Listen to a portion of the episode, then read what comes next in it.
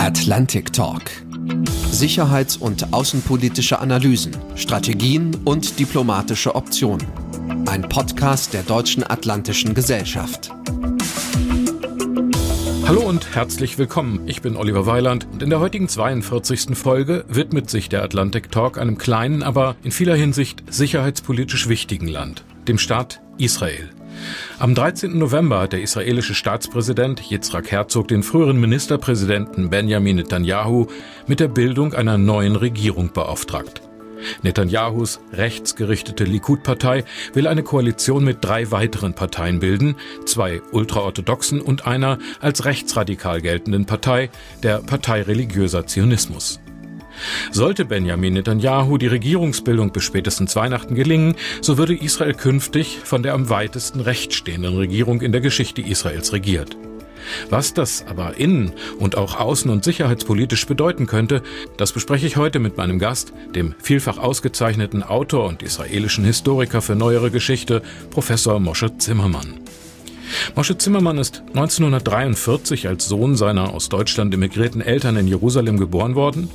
An der Hebräischen Universität Jerusalem wurde er nach einem längeren Studienaufenthalt in Hamburg promoviert und hier hat er bis zur Emeritierung im Jahr 2012 auch gelehrt. Zimmermann hatte während dieser Zeit zahlreiche Lehraufträge an mehreren deutschen und internationalen Universitäten inne und war ab 2005 unter anderem auch als Mitglied der unabhängigen Historikerkommission Auswärtiges Amt mit der Erforschung der Geschichte des Amtes im Nationalsozialismus beauftragt. Ich sage herzlichen Dank, Moshe Zimmermann, dass Sie heute aus Tel Aviv zugeschaltet beim Atlantic Talk dabei sind und herzlich willkommen. Hallo, guten Tag. Lassen Sie uns zunächst auf die aktuellen politischen Entwicklungen in Israel schauen. Ich hatte schon gesagt, Benjamin Netanyahu, der ehemalige und vermutlich künftige Ministerpräsident, bemüht sich um eine Koalition. Aber was war eigentlich das vorherrschende Thema für die Bürgerinnen und Bürger in Israel, so zu wählen, wie sie gewählt haben? Kein sachliches Thema. Das ist das Erstaunliche. Eigentlich ist es eine Entscheidung, die über die Politik der Identitäten läuft. Das heißt, es gibt die alten Eliten, das ist die Arbeitspartei und äh, ihre Alliierten, und es gibt die äh, angeblich anderen, und das ist die Likud-Partei und ihre Entourage. Es ging darum und deswegen spielt Netanyahu als Person auch eine entscheidende Rolle. Es ist für oder gegen Netanyahu. Netanyahu ist die neue Elite und die anderen sind die alte Elite, die man bekämpfen will. Das hat mit Realität wenig zu tun, es hat mit Tatsachen wenig zu tun, es hat aber viel mit der Politik der Identitäten in Israel zu tun und das ist wahrscheinlich das entscheidende Thema bei diesen Wahlen, aber auch bei den vorherigen Wahlen. Bildung, Finanzen, Wohnraum, Energie, Gesundheit, Klima, sind das alles keine Themen? Worum geht es in erster Linie von, von den Themen her? Diese Themen sind völlig irrelevant, wenn man zur Wahlurne geht. Äh, angeblich geht es um äh, Themen wie Wirtschaft, Gesellschaft, Benachteiligung von Teilen der Gesellschaft und so weiter und so fort. Aber im Endeffekt geht es nicht darum. Also diese Themen werden selbstverständlich erwähnt. Wahlplakate gibt es auch in diese Richtung. Aber die Agenda im Hintergrund ist eine ganz andere pro oder gegen Netanyahu und das bedeutet auch pro oder gegen die alten Eliten und das bedeutet auch pro oder gegen die Fortsetzung der Besatzungspolitik und der Siedlungspolitik.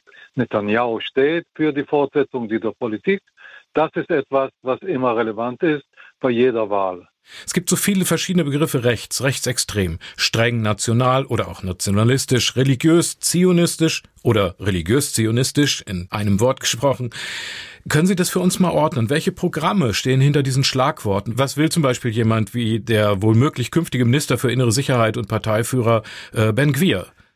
Rechts in Israel bedeutet nationalistisch, extrem nationalistisch meistens, und was wir jetzt bekommen haben, ist eine Radikalisierung der nationalistischen Parteien. Alle diese Parteien sind nationalistisch, stellen die Nation, die jüdische Nation, nicht die israelische Nation, im Vordergrund und plädieren für besondere Rechte für Juden, in diesem Staat, im Staat Israel. Das ist die Essenz des rechten Denk, äh, Denkens in Israel. Das hat wenig mit Wirtschaft zu tun, das hat wenig mit den traditionellen Werten von rechts oder auf der anderen links der Europäer zu tun. Das ist eine spezifische Situation, die in Israel entstanden ist. Nämlich das Problem ist äh, die Auseinandersetzung, ist der Konflikt mit den Palästinensern. Rechts bedeutet, wir sind nationalistisch, wir sind Hardliner, wir wollen die Palästinenser unterjochen. Das ist eben rechts und all diese Leute, die du da gezählt hast, aufgezählt hast, Ben-Gvir oder Smotrich oder auch Netanyahu, gehen davon aus, dass die Priorität bei jeder Entscheidung bei den Juden und für die Juden liegt. Die Araber, die Palästinenser sind nur eine Minderheit, höchstens eine tolerierte Minderheit, mit der man zwar rechnen muss, die aber nicht als gleichberechtigt zu behandeln hat. Das ist kurz gefasst das, was bei uns rechts bedeutet und deswegen ist das, was jetzt geschehen, wo diese Rechte noch sich weiter radikalisiert hat, so alarmierend. Die über Jahrzehnte auch international favorisierte sogenannte Zwei-Staaten-Lösung mit zwei souveränen Staaten auf getrennten Territorien, die gilt ja ohnehin längst als gescheitert. Siedlungen, die Straßenbaupolitik innerhalb des Areals, das wir gewohnt sind als Westbank zu bezeichnen, haben das ja längst verunmöglicht. Es gab nur in den letzten Jahren ja eine Richtung, die sagt, äh, wir wollen zwei Völker und zwei Nationen sein, weil wir auch kulturell als Juden und Araber in dieses Land gehören. Wir wollen eine Heimat haben, in einem Land, aber ohne Grenzen und Mauern. Juden und Araber zusammen. Die neue Regierung würde so einem Modell mit Sicherheit wenig abgewinnen können. Die neue Regierung ist sowohl gegen die Zwei-Staaten-Lösung als auch gegen dieses Modell. Die sind einig für eine Lösung, die bedeutet, dass die Palästinenser, gleich ob die israelische Staatsbürger sind, 20 Prozent der Israelis sind Palästinenser, palästinensische mhm. Staatsbürger oder äh, Palästinenser in den besetzten Gebieten. Palästinenser haben sich unterzuordnen. Palästinenser verdienen keine gleiche Rechte. Das ist die Ausgangsposition für die Kombination dieser vier Parteien, die wahrscheinlich die Regierung gründen wird. Darum geht es. Also die Vorstellung von einem Staat mit zwei Nationen äh, wäre akzeptabel, wenn man äh, auf der Grundlage der Gleichberechtigung aller Bürger bestanden hätte. Aber das ist etwas, was die Mehrheit der Israelis ablehnt und deswegen ist das noch weniger realistisch als die Zwei-Staaten-Lösung. Sie waren ja jetzt selber 24, als Israel 1967 am Ende eines Verteidigungskrieges die Territorien der Westbank und Gazas erobert und besetzt hat. Sie kennen die 55 Jahre voller Bemühungen um Frieden und Sicherheit, ganz wichtiger Begriff. Geben Sie einem Frieden auf dem Landstrich zwischen Jordan und Mittelmeer noch Chancen zwischen den beiden Völkern aus Ihrer Sicht und was wären die Voraussetzungen dafür? Das ist immer ein Problem der Definition. Wie definiert man Frieden? Also ein liberaler Mensch, äh, für einen liberalen Mensch bedeutet Frieden nämlich, dass zwei Völker, die auf der Grundlage der Selbstbestimmung sich selbst bestimmen haben, die zwei Völker nebeneinander in zwei Staaten leben, in Frieden. Das ist äh, das, was man dort unter Frieden versteht. Frieden für die rechtsorientierten Israelis bedeutet, eine Situation, in der die Palästinenser kein Störfaktor mehr sind. Entweder sind sie untertänig im Lande oder sind sie aus dem Lande geflohen oder vertrieben. Das ist Frieden für diese Gruppe. Man muss sehr vorsichtig sein, wenn man das Wort Frieden hier in den Mund nimmt. Was steckt hinter diesem Wort bei denen, die das Wort benutzen. Ja, das ist ja auch eine Frage der Demokratie im Grunde genommen. Also wie viele demokratische Rechte werden wem gewährt? Wenn man den Staat Israel und seine Nachbarn in der arabischen Welt anschaut, ist Israel die einzige Demokratie im Nahen Osten, die den Namen verdient.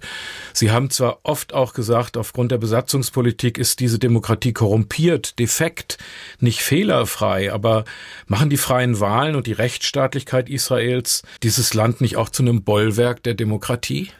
Ein Bollwerk der Demokratie ist Israel mittlerweile nicht mehr, weil man in Israel unter Demokratie etwas rein Technisches versteht, nämlich das Recht der Mehrheit über das Land, über den Staat zu entscheiden. Das heißt, was in den liberalen Demokratien die Despotie der Mehrheit heißt, das versucht man hier einzuführen. Und wenn man das eingeführt hat, und auf diesem Weg befinden wir uns, ist die Demokratie nicht mehr das, was man sich als Demokratie vorstellt, wenn man liberal denkt. Das heißt, die Kinder der französischen und der amerikanischen Revolution werden hier keine Demokratie mehr vorfinden. Auf diesem Weg befinden wir uns. Und deswegen ist äh, das Gerede über die einzige Demokratie im Nahen Osten äh, jetzt zu relativieren. Äh, diese Demokratie, äh, die im Jahr 48 entstanden ist, ist auf dem guten Weg, sich selbst aufzugeben.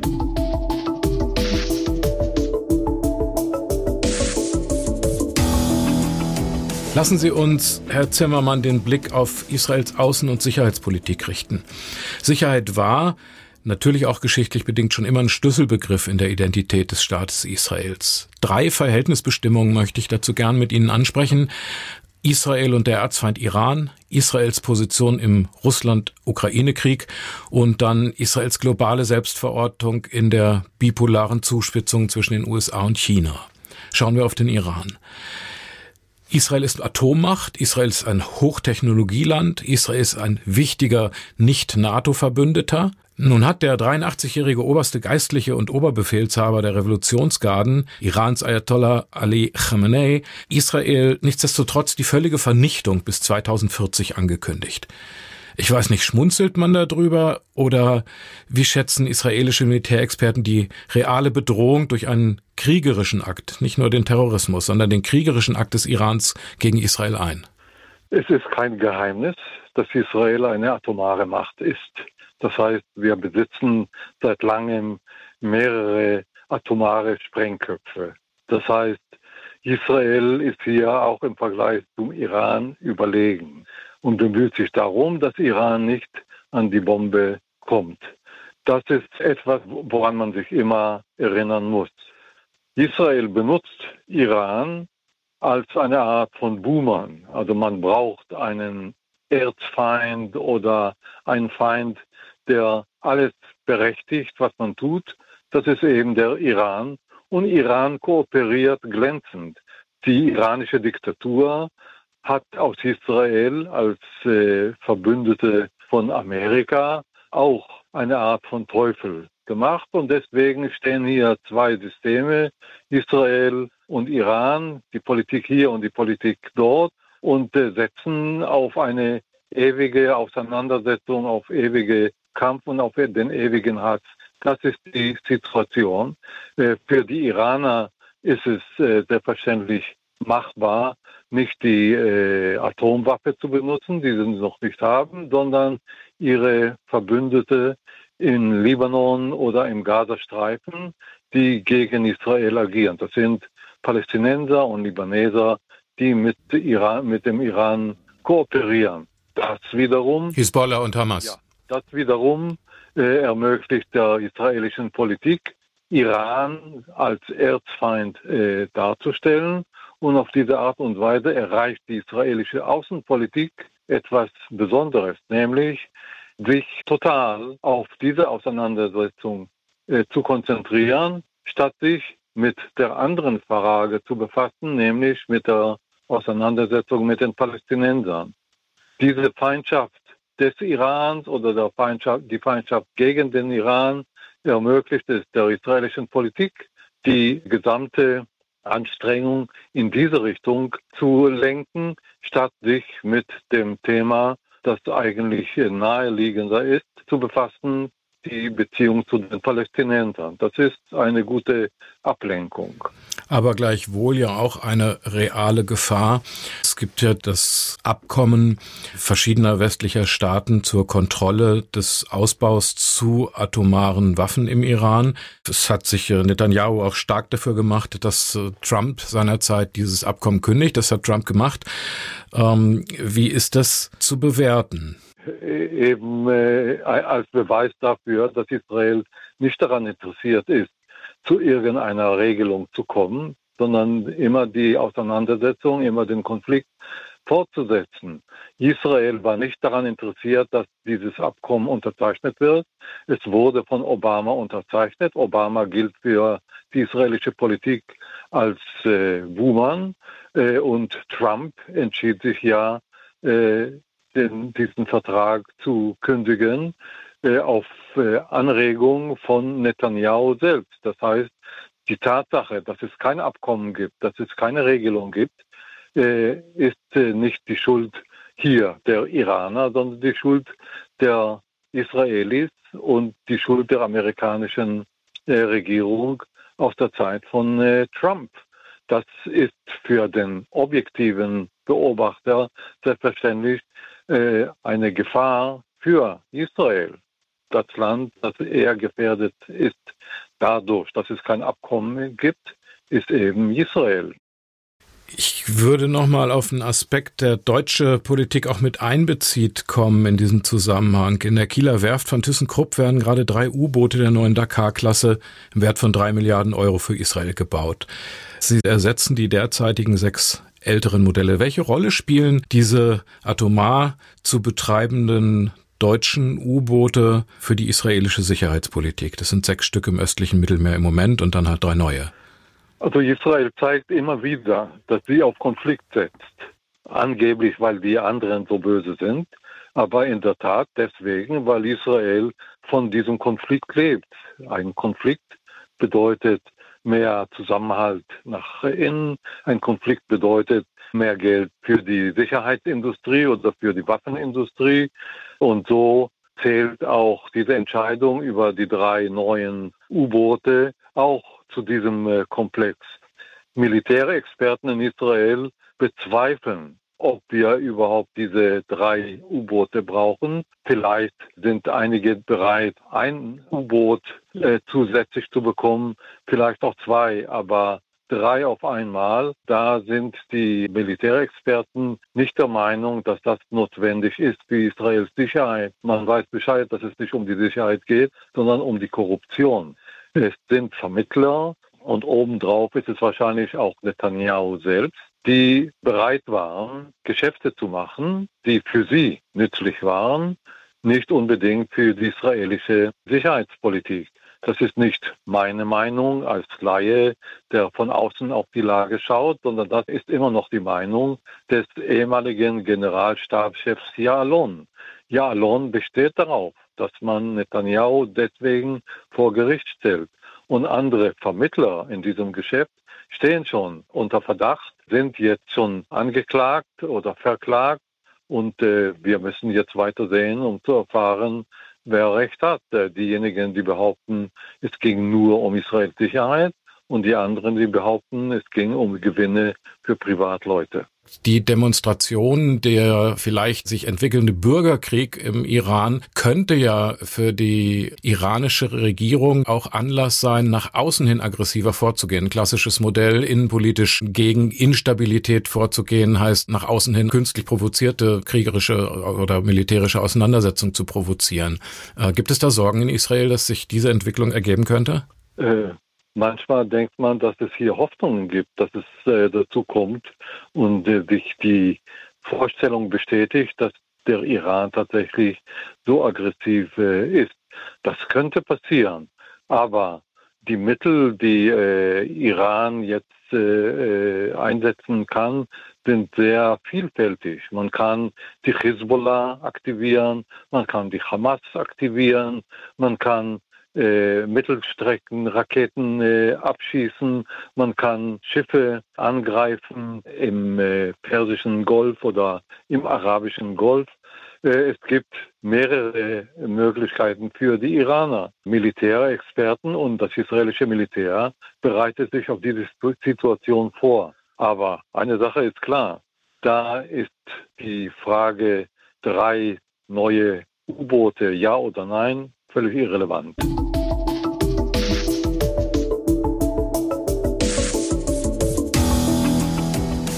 Relevant könnte aber werden, wie Iran mit Russland zusammenarbeitet, äh, denn da gibt es ja in der steigenden und wachsenden Annäherung im Zusammenhang mit dem Ukraine-Krieg mittlerweile sehr enge Verbindungen politisch und militärisch, vor allem dann auch durch die Lieferung iranischer Kamikaze-Drohnen und eventuell auch ballistischer Raketen, was im Moment im Gespräch ist. Äh, was bedeutet diese Annäherung des Iran an Russland für den Staat Israel? Das ist äh, ein wichtiger Punkt.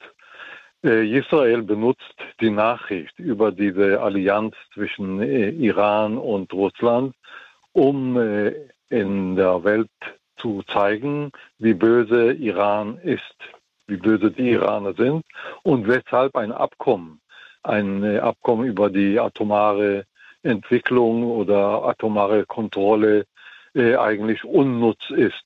Das ist die alte Parole, die jetzt noch weiter angeblich bestätigt wird.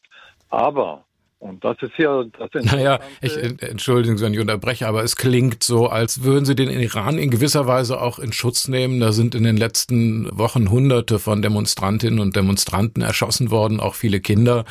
Ironische Darstellung ihrerseits, dass Israel sagt, die tun so, als sei der Iran böse. Äh, das kann man ja nicht einfach übersehen. Ne? Also äh, da will ich nicht missverstanden sein. Also für die Israelis ist äh, die interne Lage im Iran unwichtig. Also böse aus der Sicht der israelischen Politik ist die Bereitschaft, Israel anzugreifen. Alles andere ist nur äh, Hintergrundmusik. Ich bin mhm. ironisch und ich betone, ich benutze hier die Ironie, um etwas auf etwas Konkretes hinzuweisen. Wenn man immer wieder betont, wie böse Iran ist, wie schlimm es ist, dass der Iran äh, Russland jetzt unterstützt, hätte Israel sich auf die Seite der Ukrainer stellen müssen. Das erfolgte nicht. Das ist nicht der Fall mit der jetzigen Regierung, also die Regierung von Lapid, und das war äh, und das wird wahrscheinlich auch nicht äh, sich ändern, wenn Netanyahu an die Macht kommt. Das heißt, Israel spielt hier eine sehr zynische Rolle in diesem Konflikt zwischen Ukraine und Russland und schaut nur auf den Iran äh, in diesem Rahmen. Das heißt, immer zu zeigen, dass Iran eine Gefahr ist für Israel äh, und so weiter und so fort. Klar, Israel betont immer wieder, wie böse Iran ist. Nicht unbedingt deswegen, weil man dort äh, so viele junge Leute umbringt, weil sie demonstrieren, sondern weil Iran äh, antisemitisch ist, weil Iran gegen Israel ist, weil Iran äh, oder die iranische Politik immer wieder verspricht, Israel zu vernichten. Nun gut, aber man kooperiert ja jetzt auf israelischer Seite auch nicht gerade wirklich mit den Russen. Also Benny Gantz hat gesagt, der israelische noch amtierende Verteidigungsminister, dass man felsenfest an der Seite der Ukraine stehe. Gleichzeitig ist man aber nicht bereit, Iron Dome, das Flugabwehrsystem, an die Ukraine zu liefern. Äh, das ist so eine Seitenposition. Die Russen sind äh, eng mit den Iranern, man will aber als äh, Staat Israels sich nicht mit den Russen verderben. Das Ganze spielt sich sich vom Fokus her eigentlich hauptsächlich in Syrien ab dass das syrische Staatsgebiet zu einem Vakuum wird, in das äh, der Iran reinstoßen könnte und damit gefährlicher würde auch für Israel. Also da müsste man so argumentieren. Wenn tatsächlich die Allianz zwischen dem Iran und Russland so gefährlich ist, muss Israel automatisch auf der Seite der Ukrainer stehen. Also da eine, genau. äh, eine Deklaration von äh, Benny Gantz er setzt keine Politik. Was Israel betreibt, ist eine Politik der benevolenten Neutralität. Man unterstützt indirekt vielleicht die äh, Ukrainer, aber das, was die NATO-Staaten, was die Europäer, die Westeuropäer äh, bereit sind zu tun für die äh, Ukrainer, das tut Israel keineswegs. Israel steht hier auf der Seitenlinie und tut so, als ob es nicht eine israelische, äh, im israelischen Interesse ist, Ukrainer hier zu äh, unterstützen. Noch mehr, das Hauptargument der Ukrainer ist eben, dass äh, die Russen Territorien überfallen haben, dass die Souveränität von äh, Ukrainer verletzt wurde. Das ist eine heikle Sache für Israel, weil Israel auch besetzte Gebiete hat, genauso wie Russland. Vielleicht ist das die Erklärung dafür, dass Israel hier nicht eindeutiger auf der Seite der Ukrainer steht. Ja, der Israel Defense Force Brigadegeneral AD Jakob Nagel, ehemaliger nationaler Sicherheitsberater des israelischen Premierministers, äh, ist überzeugt, man könnte Iron Dome nicht in die ukrainischen Hände geben.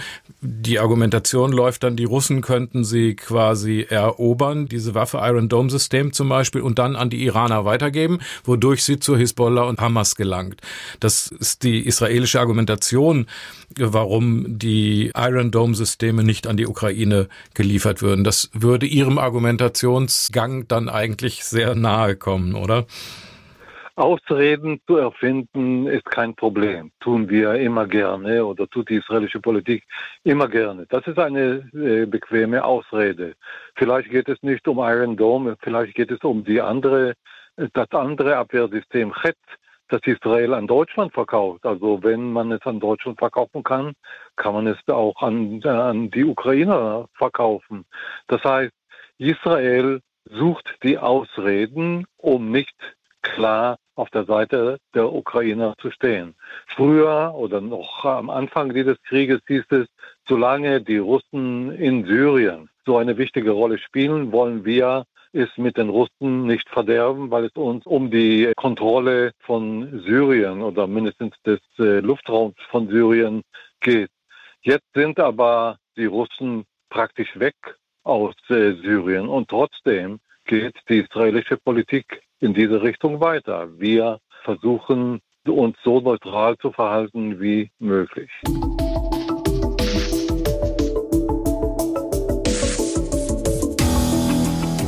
Ich habe zwei Themen noch, die ich unbedingt mit Ihnen besprechen will, Herr Zimmermann. Bipolarität USA-China. Wo steht Israel in diesem großen Machtkampf, der sich in dieser bipolaren globalen Welt abzeichnet? Israel sucht immer nach Chancen. Äh, die israelische Wirtschaft witterte diese Chance in China schon vor 20 Jahren und deswegen haben sich also gute Beziehungen zur chinesischen Wirtschaft entwickelt. Man passt aber in Israel sehr gut auf, dass es nicht zu einem Konflikt mit äh, den USA kommt.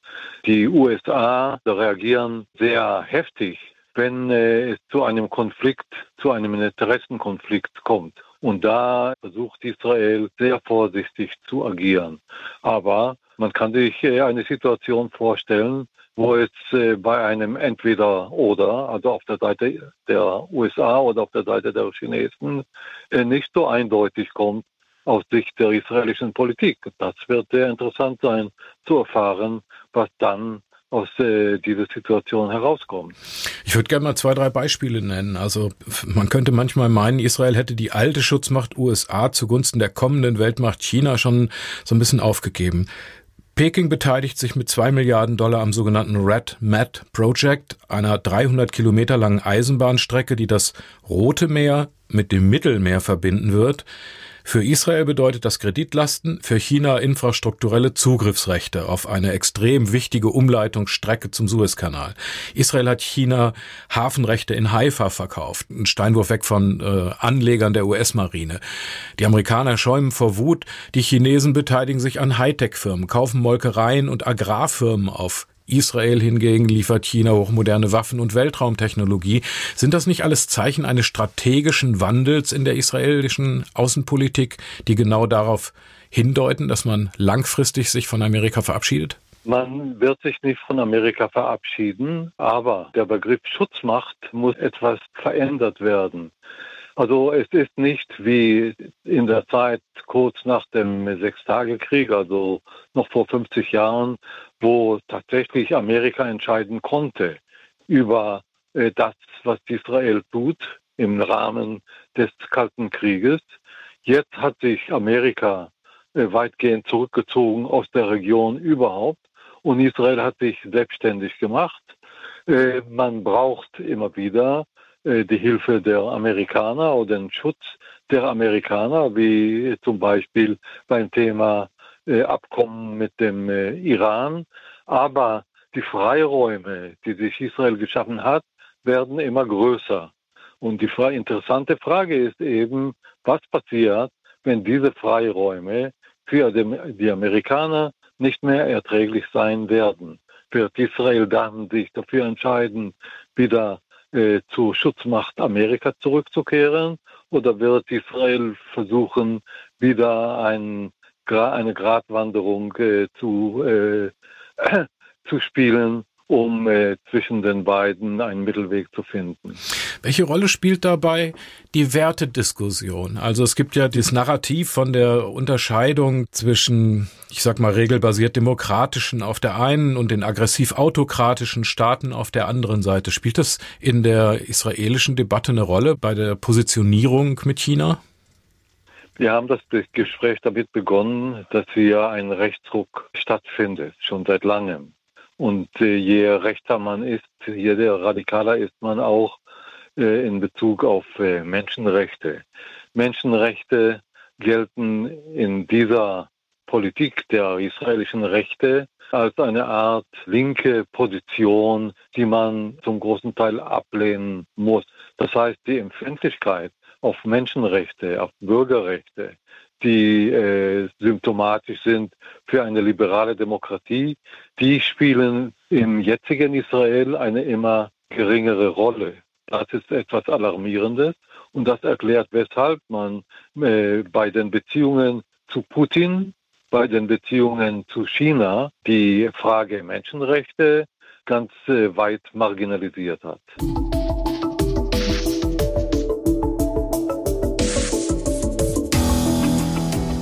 Sie haben sich als israelischer Historiker, Herr Zimmermann, wenn Sie nicht gerade HSV-Spiele gucken oder in Jerusalem selbst auf dem Fußballplatz stehen, Ihr Leben lang insbesondere auch mit der neueren deutschen Geschichte beschäftigt. Heute nehmen viele sensibel mitfühlende Deutsche Anteil an dem Leid der Opfer der Shoah.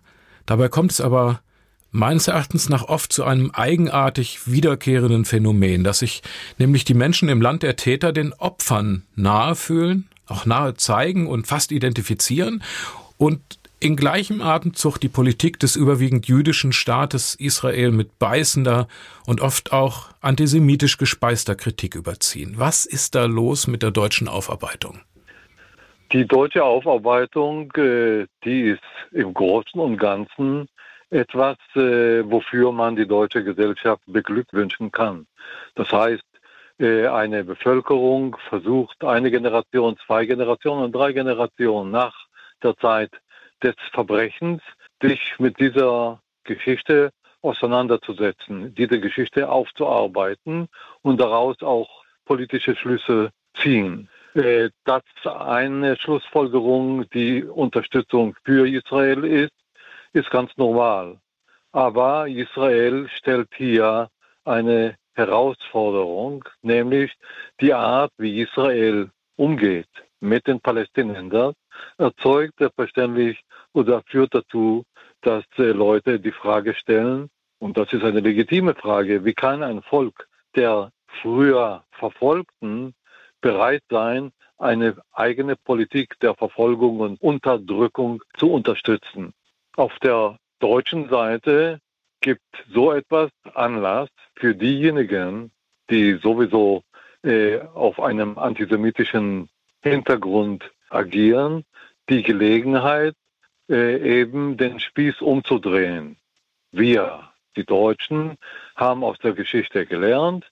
Wir sehen, dass die Israelis es nicht getan haben, ergo können wir die Israelis angreifen.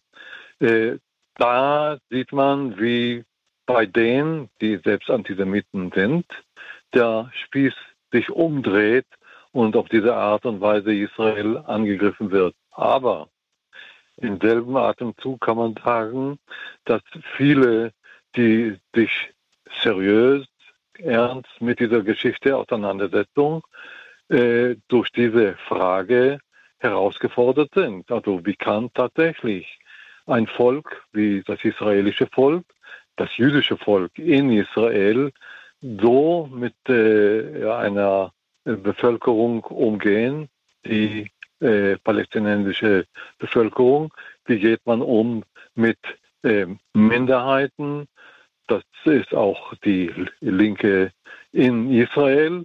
Diese Haltung beruht nicht auf Antisemitismus. Die ist eher ein Resultat der Auseinandersetzung mit der Geschichte. Ja.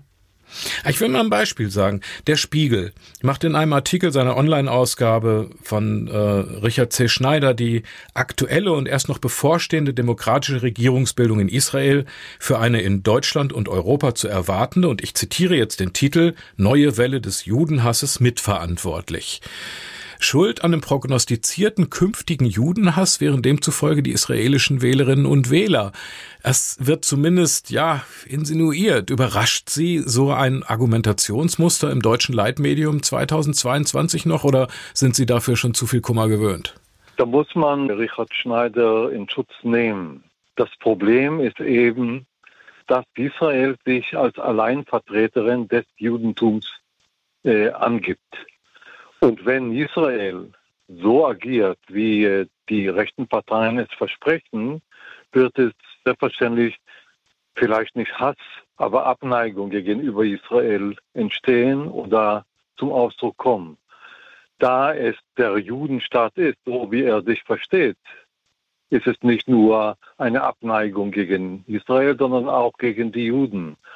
Das Judentum wurde hier mehr oder weniger von Israel als Geisel genommen. Ich nehme an, das ist das, was Richard Schneider sich vorgestellt hat, als er diesen Satz geschrieben hat.